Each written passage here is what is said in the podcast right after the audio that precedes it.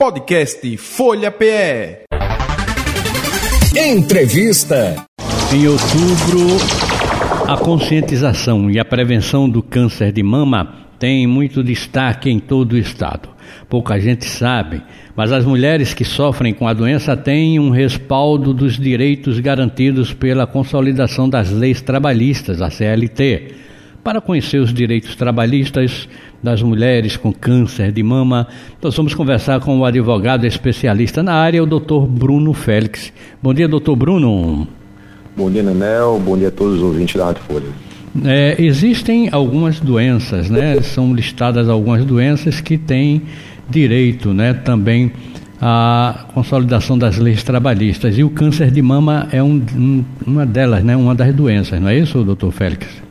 Exatamente, Nenel. Na, na verdade, no Brasil, a gente tem diversos direitos, né? Que ampara a pessoa com câncer, desde auxílio-doença, apostadoria por invalidez, por incapacidade permanente, toda a parte de tributo, de imposto de renda, que a pessoa do câncer tem direito à isenção desse imposto. Uhum. Alguns municípios, inclusive, é, conferem ainda é, isenção de IPTU, por exemplo, alguns estados de isenção de IPVA. Enfim, são alguns direitos bem que vão desde a prevenção até o, o efetivo, quando é infelizmente diagnosticado aquela pessoa com, com câncer de mama, pela uhum. mulher.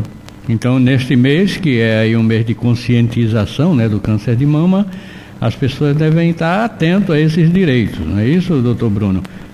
Exato. É, por exemplo, caso uma, uma paciente ela tenha um, a suspeita, ela tem direito de fazer um exame no prazo máximo de 30 dias. Caso o diagnóstico se confirme, ela tem direito a que esse tratamento inicie no máximo em 60.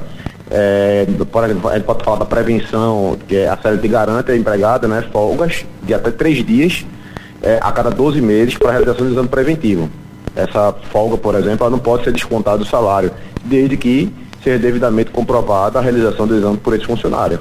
Hum. Tem direito à tramitação preferencial é, em processo, direito a saque do FGTS, do PIS ou PASEP, a depender se for servidor público ou não, uhum. ou funcionário.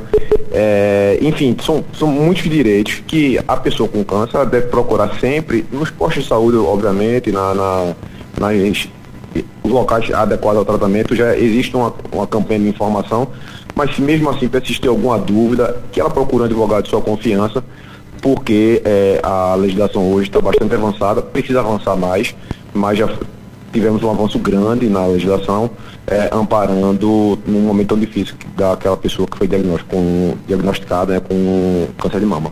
E com relação ao tratamento, doutor Bruno Félix, é, a, a trabalhadora ela fica acompanhando, trabalhando, como é que pode ser feito? Existem casos específicos? Um, Isso cada é... caso é um caso é cada caso é um caso. O, o, o principal ponto vai ser a relação médico-paciente. Tá. Se o médico, ele, ele, a gente sabe que tem é, a, a, forma, a doença ela se manifesta de diversas formas.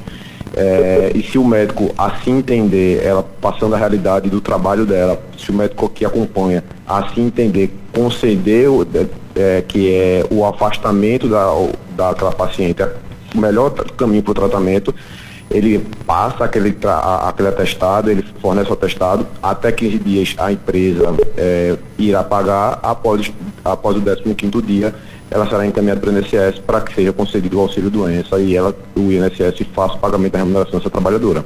Uhum. Hoje se faz muito o, a relação né, empresa também com as trabalhadoras que são, no caso, vamos dizer, pessoa jurídica, né?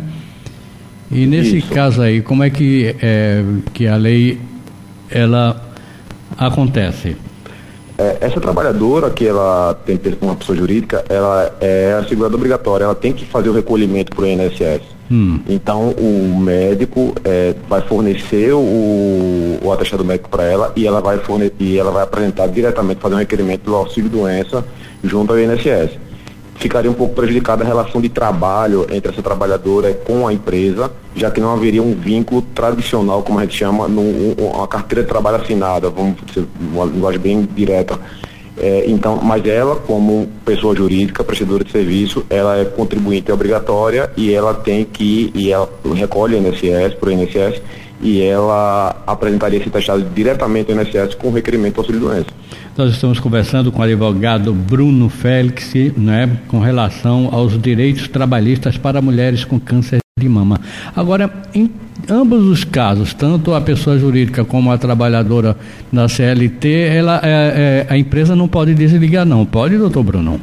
Não, o desligamento, em, em especial daquela trabalhadora com carteira assinada, é, se o motivo da demissão for é, pelo fato dela estar doente, isso caracteriza uma demissão discriminatória, é, consegue essa reversão nas, durante o de trabalho e ainda, possivelmente, uma indenização por dano hemorrágico em virtude dessa demissão discriminatória que é vedada pela nossa Constituição. Uhum. Aí, como o senhor falou, doutor Bruno, é, no caso, ela vai ter o acompanhamento médico, né, para o tratamento, lógico, e, se necessário, aí tem aquele afastamento que é, é coberto também pelo INSS, né? A, nos primeiros 15 dias, é, é, é, a empresa é responsável pelo pagamento. Tá. A, a partir do 16 dia, esse trabalhador ele é encaminhado, existe um, um formulário para encaminhamento desse trabalhador para o INSS. É, vai ser agendada uma perícia com a conselho, esse trabalhador leva todos os exames médicos, laudos, é, atestados médicos que, que ela tiver, e o INSS a partir de então vai assumir aquela remuneração daquela trabalhadora para que até durante o tratamento e caso é, é, acontece muito, por exemplo, é que a empresa diz que ela está boa e o INSS, pelo contrário, aí o INSS diz que ela está boa e, aí, o médico da empresa diz que ela tá, não está bem para voltar ao trabalho. Hum. Isso chama-se limbo previdenciário, acontece muito isso, e o responsável pelo pagamento dessa remuneração é a empresa. É, porque fica sempre a, aquela. A, a, trabalhadora não pode ficar desamparada, né? E sempre tem essa quebra de braço, né? Do pessoal do INSS que diz uma coisa, chega aqui fora é outra. Quer dizer, na prática a situação é outra, não é? Sempre, Totalmente. Sempre vem acontecendo isso com o todos que, os trabalhadores. O que não pode, entendeu? Que fique bem claro, é que, que essa trabalhadora ela fique é, desamparada e sem remuneração. Isso não é permitido. Tá Isso certo? acompanhando durante todo o tratamento, inclusive com a cirurgia, com tudo, né? Se necessário. Exatamente, até é? a efetiva alta, né? Ah, tá. Ok. Então, o aconselhamento para as mulheres.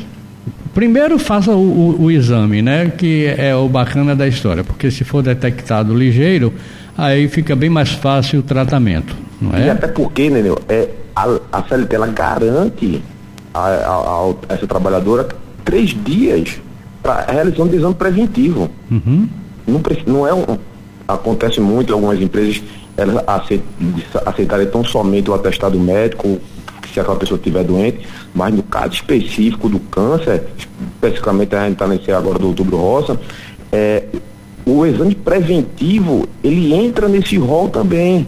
Então essa trabalhadora tem direito, vamos lá, num período de 12 meses, a cada quatro meses ela poderia fazer o exame preventivo dela, por exemplo, a cada seis meses, enfim, mas ela tem três dias, tá certo? E a empresa uhum. ela não pode descontar esses três dias ao longo de 12 meses, para que, desde que, obviamente, comprovado que ela foi fazer os exames preventivos pra, para o câncer. Correto. Ok, então, doutor Bruno Félix, mais alguma coisa que o senhor, o senhor queira aqui orientar as nossas trabalhadoras, não é? Com relação, principalmente aí no caso do câncer de mama, tem outras doenças também, não é? Mas Exato. como a gente está aí no outubro rosa, né? Vamos falar do. Exato. É, o, o principal ponto é, é, na parte, não só médico, mas na parte que seria a parte de prevenção, ela está sempre, já que a CLT garante a ela esse período de afastamento para fazer exames preventivos. E se infelizmente ela tiver notícia do diagnóstico do câncer, é, ela procure um, um, advogado de sua confiança, existem advogados dos sindicatos, existe a defensoria pública, é, para que ela é, se integre de todos os direitos que ela tem. Ela poderia ser classe GTS, ela tem o direito à isenção de imposto de renda, é, enfim, tem muitos é, é, é, direitos que é desconhecido da grande parte da população. Ok, então, doutor Bruno, um forte abraço. E tem algum endereço que as pessoas queiram também seguir, caso queira mais detalhes para acompanhar o senhor em algum lugar? Sim, pode seguir lá, a gente lá nas redes sociais, no nosso escritório, Galamba Félix.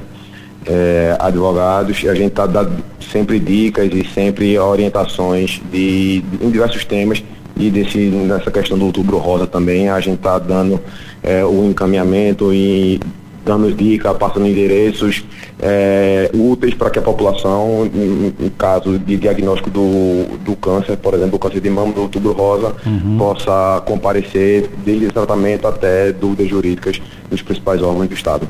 Um forte abraço, obrigado pela participação mais uma vez e conte com a gente sempre aqui, viu, doutor Bruno? Estou à disposição. Um bom dia a todos. Podcast Folha PE.